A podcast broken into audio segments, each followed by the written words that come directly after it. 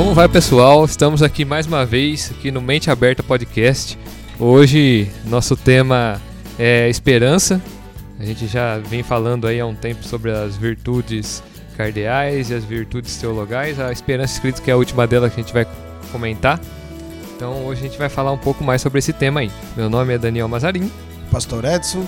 Eu sou o Anderson Carlos. E pode soar a buzina que esse episódio já está começando.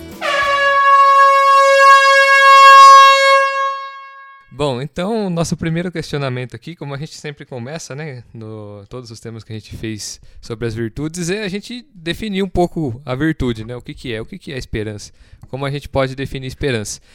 Bom, eu trouxe aqui vários significados de vários dicionários aqui, e se a gente juntar tudo aqui, a gente vai ver que, que no fundo está um, uma única ideia, né.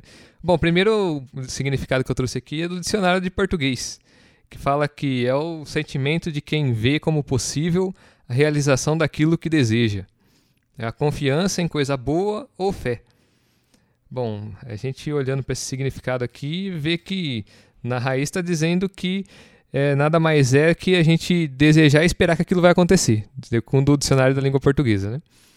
Agora, segundo o dicionário bíblico Lexan, que vai dar uma ideia um pouco mais bíblica sobre o termo esperança, vai, vai falar assim: ó, a certeza que, integrando os atos redentivos de Deus no passado com as reações confiantes do ser humano no presente, a fé irá experimentar a completude da bondade de Deus tanto no presente como no futuro. É, ou seja, né, a gente for olhar a ideia daqui do dicionário bíblico Lexan, ele está falando que é, a esperança para os cristãos é baseado naquilo que a gente sabe dos atos que Deus já fez no passado e confiante de que Ele é o mesmo ainda para continuar fazendo no presente e no futuro, a gente consegue experimentar a bondade de Deus, ou seja, ter uma confiança que Ele vai ser continuar sendo bondoso como Ele já foi no passado, né? Então a gente tem uma esperança do presente e do futuro em cima dessa bondade de Deus que a gente sabe que é certa. Bom, ainda um outro dicionário de teologia que eu pesquisei vai dizer assim sobre o termo esperança.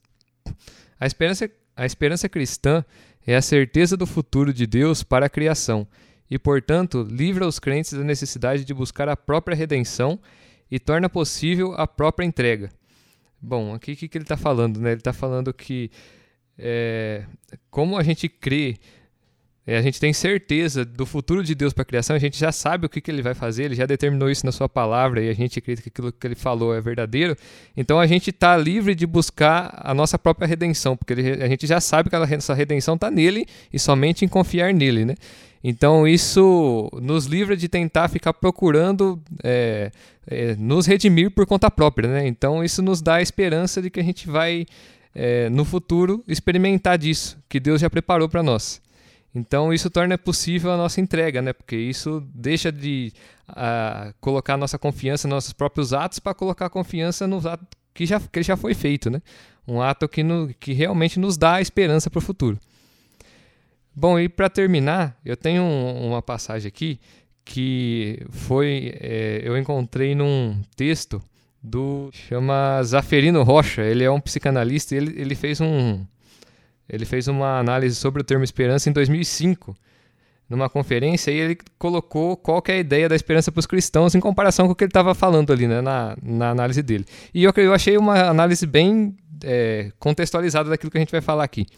Ele vai falar assim: ó, para os fiéis, essa história teve um começo, a criação, um ápice, a encarnação e a redenção, e terá um fim, a Jerusalém Celeste.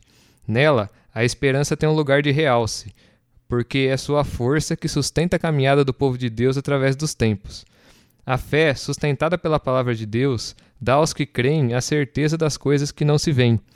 Mas a realização plena dessa promessa só se fará no fim dos tempos.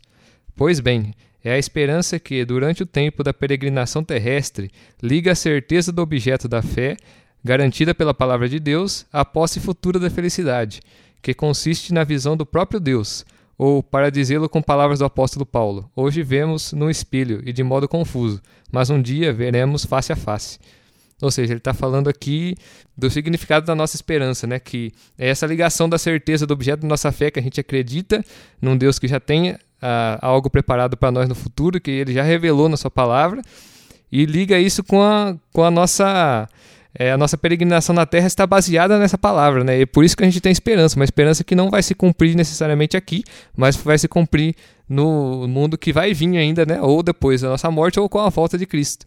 Então nós acreditamos é, nessa, é, com certeza nessa confiança, né? Que a própria palavra de Deus nos dá. É, eu também dei uma, dei uma pesquisada sobre esperança e eu, a gente entende que espera é diferente de esperança. Quando estamos à espera de algo, alguém, ele poderá vir ou não. Na esperança, o que esperamos virá com certeza. A espera ela é, está no, no plano da probabilidade, da possibilidade de algo ocorrer ou não. A esperança navega no plano da certeza que algo ou alguém se fará presente sem qualquer sombra de dúvida, mesmo que os sinais sejam contraditórios. Por exemplo, Abraão creu contra a esperança. Abraão é considerado o pai da fé, e no texto de Romanos 4, de 16 a 18, o apóstolo Paulo ele afirma que aqueles que creem são, no sentido espiritual, filhos de Abraão. Paulo também diz que Abraão, na esperança, creu contra a esperança. Que afirmação impressionante é essa que ele faz. O que exatamente ela quer dizer? Comentando essa passagem, João Calvino escreveu: Paulo usa o termo esperança duas vezes na mesma sentença. No primeiro caso, significa esperança que pode originar-se da natureza e da razão carnal. No segundo, refere-se à fé que é o dom de Deus. Pare, é, parece que existem, então, dois tipos de esperança: a esperança natural e a esperança espiritual. A natural, Abraão não tinha motivos para ter esperança. Ele e Sara não poderiam ter o filho tão esperado. Mas espiritualmente, Abraão contava com uma promessa do Senhor e por isso escolheu continuar acreditando. A esperança natural baseia-se nas circunstâncias. Esperança espiritual baseia-se na palavra de Deus. A esperança natural, ela é horizontal, a esperança espiritual, ela é vertical. A esperança natural é boa, a esperança espiritual é melhor. A esperança espiritual vai além da esperança natural, e até mesmo contra ela. A esperança natural é a última que morre, e a esperança espiritual não morre nunca. Destituído de qualquer base para esperar, Abraão esperou. Agora nós temos que ver se nós também estamos dispostos a esperar. Bom, a gente já deu uma pincelada aqui então é, de qual que é a esperança dos cristãos, né, segundo a Bíblia. Mas vamos ir um pouquinho mais fundo. O que é a esperança segundo a Bíblia ou esperança para os cristãos? Para nós cristãos, é, a nossa esperança ela está baseada nas promessas que Deus faz nas nossas vidas sobre as experiências que nós temos com Ele e nós nos, nos agarramos àquilo que Ele tem nos prometido.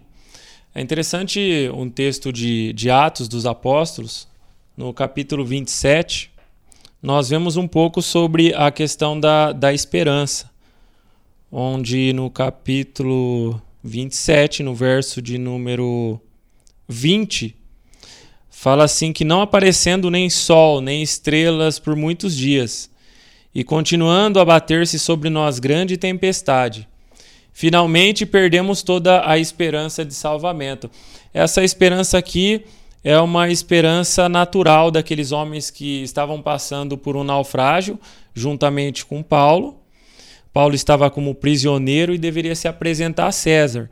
Então eles declaram ali que é, essa esperança ela foi-se embora porque ela estava baseada nas circunstâncias e as circunstâncias elas não eram favoráveis. E Paulo ali então ele recebe a visitação do anjo e ele fala para aqueles homens que não ia acontecer nada com eles, que eles não deveriam sair do barco. E um dos símbolos né, da, da esperança durante a, a nossa pesquisa foi a âncora. Então a esperança de salvação daqueles homens era jogar as âncoras do barco é, para se firmarem ali. E a esperança de Paulo era em Deus, era que aqueles homens continuassem dentro do navio, que aquele período ali de dificuldade, que as ondas vinham bater sobre o barco, elas iriam passar. Então, essa é uma, uma grande diferença aí, até aproveitando um pouco o gancho do que o pastor Edson falou. É, a, a esperança daqueles homens ela era natural e ela foi-se embora quando as ondas começaram a bater contra o barco. Mas Paulo não. Ele confiando e acreditando que ele deveria se apresentar a César e aquilo que o anjo falou para ele, ele se agarrou a essa esperança feita pelo anjo e ele se apresentou então a César. A maioria das pessoas entende a esperança como um desejo, como em espero que algo aconteça. Isso não é o que a Bíblia quer dizer com esperança. A definição bíblica de esperança é expectativa confiante. A Bíblia é, é uma garantia firme em relação a coisas que não são claras ou conhecidas. Em Romanos 8, é, 24 e 25, ele diz assim: Pois nessa esperança fomos salvos, mas esperança não se vê, não é, esperança que se vê não é esperança. Quem espera por aquilo que está vendo. Mas se esperamos o que ainda não vemos, aguardamos-lo pacientemente. A esperança é um componente fundamental da vida do justo. Porque a palavra do Senhor em Provérbios 23, 17, 18 diz: Não inveje os pecadores em seu coração. Melhor será que tema sempre ao Senhor. Se agir assim, certamente haverá bom futuro para você, e a sua esperança não falhará. Os justos são os justos quais têm essa esperança confiante em Deus, têm uma confiança geral na proteção e na ajuda de Deus. A palavra do Senhor em Jeremias 29, 11 diz: Porque sou eu que conheço os planos que tenho para vocês, diz o Senhor, planos de fazê-los prosperar e não de lhes causar dano, planos de, de dar-lhes esperança e um futuro. A esperança cristã, ela está enraizada na fé, na salvação divina em Cristo. Gálatas 5:5. A palavra do Senhor diz: "Pois é mediante o espírito que nós aguardamos pela fé a justiça que é a nossa esperança."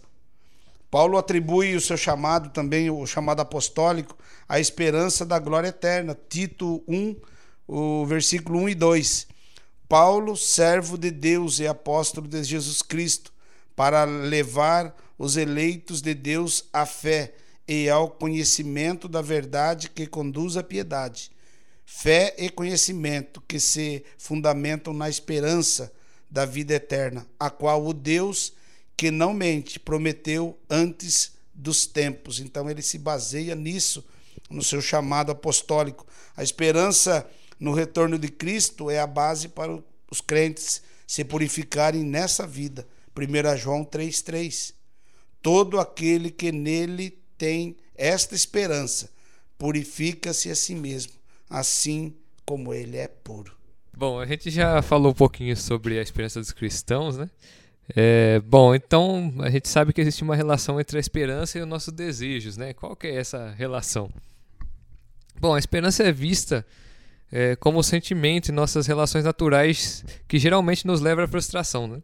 É, geralmente quando é, está ligado com aquilo que eu acabei de falar no começo sobre os nossos desejos, é, sobre aquele, aquela definição de esperança do dicionário de português, né? que a gente vê como a possível realização dos nossos desejos.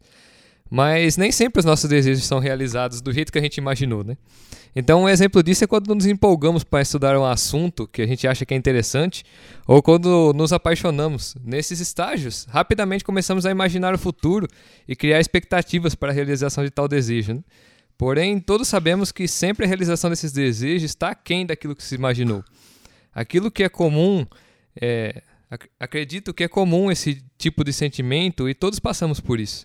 Essa é a esperança mundana, mundana, e que tem a ver somente com este mundo.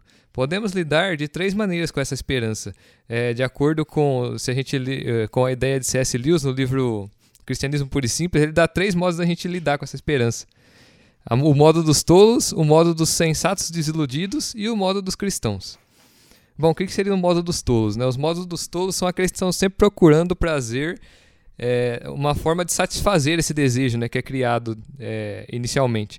É aqueles que, após perceberem que o ato atual não supriu a sua expectativa, culpam as circunstâncias e procuram novamente satisfazê-la em outra ocasião. Como aqueles que vivem de viagem após viagem ou de hobby após hobby, achando que na próxima vez ele será realmente satisfeito ou aqueles que andam de jogo após jogo, ou que achando que a próxima vez que ele fazer aquele ato de novo, ou que aquela expectativa for realizada, vai realmente o fazer feliz, né? É, como o próprio Cecílius fala, esse grupo geralmente é composto por pessoas entediadas e descontentes e muitas pessoas ricas desse mundo também. Bom, e o modo dos sensatos desiludidos? Esses são aqueles que sabem que não se pode chegar ao fim do arco-íris são aqueles que reconhecem que seus desejos não podem ser totalmente satisfeitos como imaginaram no início e que não ficam a todo momento procurando um modo de satisfazê-lo. Essas pessoas tendem a serem mais felizes, pois aprenderam a se contentar com o que possuem e, e sabem controlar os seus desejos de maneira que isso não a domine. Porém, muitas vezes essas pessoas se tornam arrogantes lidando com as pessoas do primeiro grupo, né? considerando que essas pessoas são adolescentes ou que elas não sabem lidar com as próprias frustrações. Essa é uma boa escolha se não acreditássemos que existe uma vida após essa que vivemos, né? Mas nós que acreditamos nisso tem o modo dos cristãos. E o modo dos cristãos são aqueles que acreditam que Deus tem um futuro muito melhor que esse preparado para elas. Então não vivem tentando suprir somente os seus desejos, pois sabem que haverá um momento em que eles serão totalmente supridos. Essa esperança, que está para além dessa vida, sobrepuja a esperança mundana de modo que elas passam a aproveitar os momentos dessa vida como sendo uma imagem embaçada de como será na eternidade. Sua felicidade não se encontra mais em satisfazer seu desejo no aqui e agora, mas em esperar o um momento em que serão plenamente satisfeitos. Essa esperança é que é capaz de produzir pessoas felizes em meio ao sofrimento. A gente vê que nenhum dos outros modos, nem o modo dos sensatos desiludidos, nem o modo dos tolos, é capaz de fazer alguém feliz em meio ao sofrimento porque elas, essas pessoas estão esperando que aquela expectativa inicial se realize. E um sofrimento geralmente não é uma expectativa que a gente tenha, né? Mas essa esperança dos cristãos é possível é a gente ser feliz em meio ao sofrimento, porque a gente está esperando uma coisa que não é desse mundo aqui. Uma forma totalmente nova de lidar com a esperança. Aquilo que a deixa feliz não pode mais ser perdido ou manipulado. É certo e tem garantia de alguém que não mente. Bom, a gente uh, agora tem um texto lá em Romanos 5 que vai falar sobre esperança também. Eu vou é, ler ele aqui. Romanos 5, do 3 ao 5. Vai falar assim: E não somente isto, mas também nos gloriamos nas próprias tribulações, sabendo que a tribulação produz perseverança, e a perseverança, experiência, e a experiência, esperança. Ora, a esperança não confunde porque o amor de Deus é derramado em nosso coração pelo Espírito Santo que nos foi outorgado. Bom, esse texto aqui ele está falando do, do, de um ciclo aqui, né, de uma ligação. Primeiro, ele está falando é, que devemos nos gloriar nas tribulações, e ele fala que a tribulação então produz a perseverança. E aí a perseverança então, por conseguinte, ela produz a experiência, que a experiência produz a esperança. Então tem um ciclo aqui que começa justamente na tribulação. E como eu, comentei no, na esperança passada, na esperança dos cristãos, ela é a única que consegue produzir alegria em meio à tribulação. E é disso que Paulo está falando aqui na parte, no começo do capítulo 3, né? Que ele está falando, gloriamos nas tribulações. Ou seja, como que a gente pode se gloriar nas, nas tribulações se a gente não tiver a esperança que está além daquilo ali, né? Porque tribulação geralmente não é algo esperado. E não é algo que é desejável, vamos falar assim. Mas por que, que nós devemos nos gloriar? Sabendo que essa tribulação vai produzir então a perseverança, ou seja, vai nos tornar mais fortes e mais resilientes para as próximas vezes que a gente passar por ela. E sabendo que essa experiência vai aumentar a nossa esperança, que essa esperança é justamente essa esperança que a gente tem em Deus, né? Que tudo isso será satisfeito nele é, no futuro, mesmo que aqui a gente passando por, por problemas, que a gente passa por dificuldades. Então, embora a gente passe por dificuldades terrenas, sabemos que estamos em paz com Deus e essa certeza nos leva a se alegrar nos sofrimentos. É, pois o sofrimento nos dá a capacidade de resistir ou de melhorar o nosso caráter, né, de aumentar a nossa, da nossa força na, nas provações e esse caráter então fortalecido acaba cada vez mais aumentando a nossa esperança em Deus de que isso será é, totalmente satisfeito dele no futuro.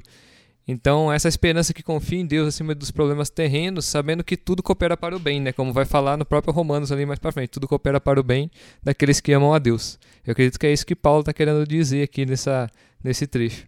Na verdade, assim, Paulo ele apresenta para a gente uma forma diferente, né, de enfrentar a tribulação.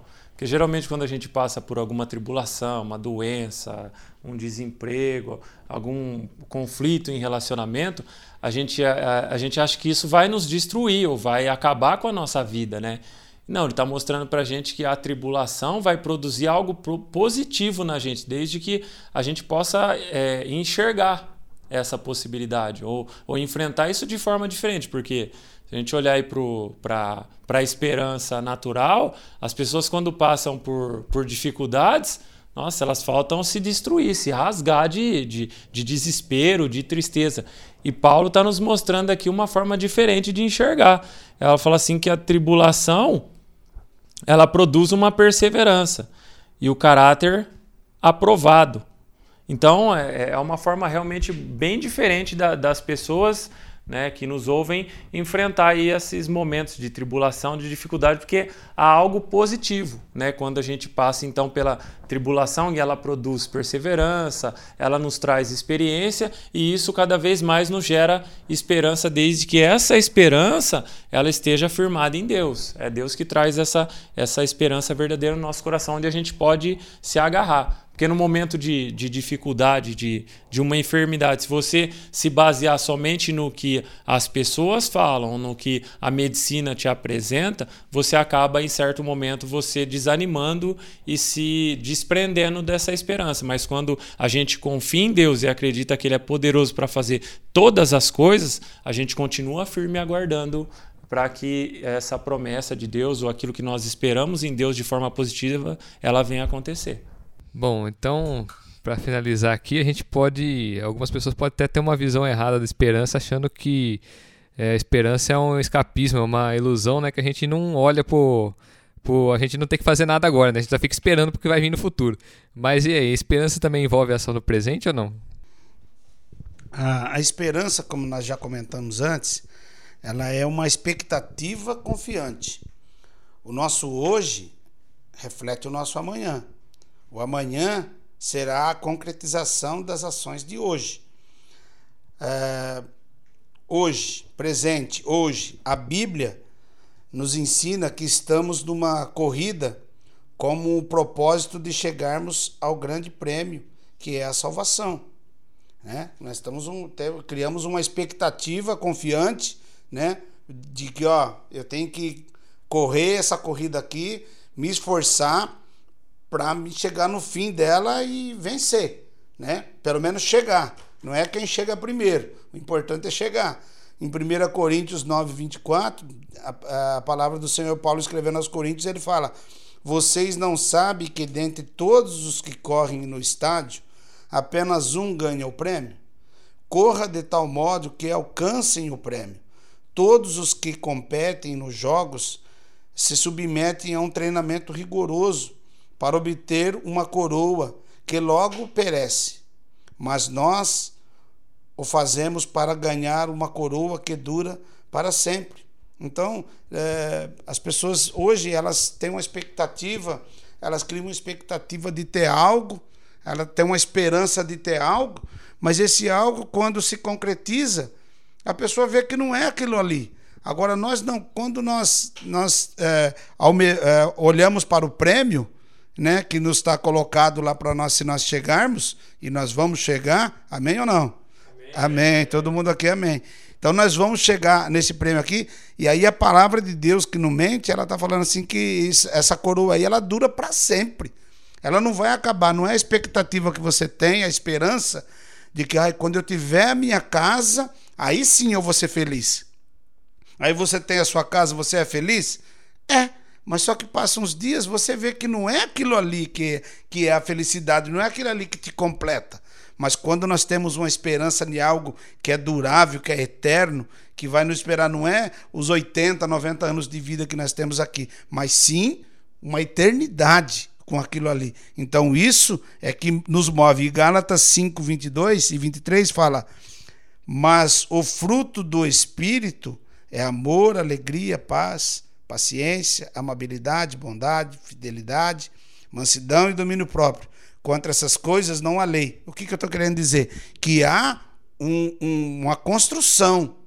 Você não vai, pronto, agora cheguei, no, eh, me converti, estou salvo, cheguei no céu. Não, você está vivendo aqui. Agora você vai, como um atleta, que nós citamos aqui em 1 Coríntios, que tem toda uma preparação para alcançar o prêmio, no, no Gálatas aqui, ele está falando disso aqui que a gente tem que praticar como cristãos. A nossa maratona cristã é essa daqui: é praticar a alegria, praticar o amor, é praticar a paciência. Praticar a paciência é, é beleza, né? Os, os, meninos aqui estão tudo aqui com a, com a testa franzida. Não é fácil, gente. Se for um treinamento, um atleta que se prepara, não é fácil dele se preparar. Você vê o treinamento ali muitas vezes para ele fazer um algo rápido ali na hora de, de, executar. Mas o treinamento é difícil. Então nós estamos aqui sendo lapidados, moldados, esmirilhados para a gente se amoldar e ficar preparado para chegar naquele dia a gente conseguir pôr a mão na nossa coroa. Amém? É, o pastor estava falando, eu lembrei do texto de Paulo, está lá em Efésios 4, 13 e o 14, que vai falar assim, né? Até que todos cheguemos. Não, vou ler um pouquinho antes do 12 para frente, né? Com vistas ao aperfeiçoamento dos santos para o desempenho do seu serviço, para a edificação do corpo de Cristo. Até que todos cheguemos à unidade da fé e do pleno conhecimento do Filho de Deus, à perfeita varonilidade, à medida da estatura da plenitude de Cristo para que não mais sejamos como meninos agitados de um lado para o outro e levados ao redor por todo o vento de doutrina, pela artimanha dos homens, pelas astúcias que induzem ao erro, mas seguindo a verdade em amor, cresçamos em tudo naquele que é a cabeça, que é Cristo, de quem todo o corpo, bem ajustado e consolidado pelo auxílio de toda a junta, segundo a justa operação de cada parte, efetua o seu próprio aumento para a edificação de si mesmo em amor. Ou seja, o que Paulo está falando aqui é que a gente não começa, igual o pastor já falou lá, a gente não começa pronto, né? A gente começa é, como meninos, que ele vai falar aqui, né? Mas a gente tem que se aperfeiçoar a cada dia no conhecimento, no aperfeiçoar nas obras que a gente vai fazer, para a gente chegar na estatura perfeita de Cristo quando a gente tiver lá, quando a gente chegar na, no céu, né? Mas aqui a gente está no, no constante aperfeiçoamento. Então, ou seja, a esperança nos, nos leva a ficar estáticos, né? nos leva a ficar somente esperando, mas nos leva a nos aperfeiçoar.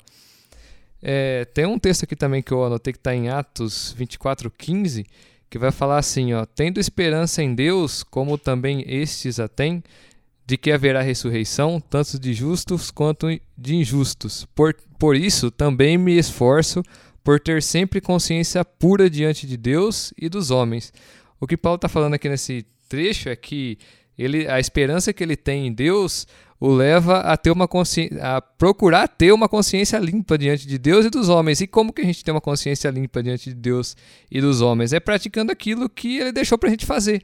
A gente tem uma consciência limpa quando a gente pratica aquilo que é a nossa obrigação, aquilo que é o nosso dever, aquilo que, aquilo que é um bom trabalho para nós fazermos aqui na Terra. Então a, a esperança não nos leva a ficar estático esperando que, que tudo aconteça, né? Mas nos leva a cada dia mais se aperfeiçoar, a fazer aquilo que Deus nos deu para fazer, né? A, a, estar preparado, a buscar ter uma consciência limpa através de cumprir nossas obrigações, a fazer um bom trabalho naquilo que a gente, naquilo que a gente faz, a levar o evangelho, né? Que Cristo já deixou essa essa incumbência para todos nós, né? Já, já falou antes de subir que era da nossa que nós deveríamos levar o evangelho. Esse também é uma das coisas que a gente tem que fazer e que é um motivo da nossa esperança, porque a esperança está vinculada ali com o amor, né? E se a gente tem amor pelas almas que ainda não conhecem o evangelho, a gente tem que levar essa esperança além.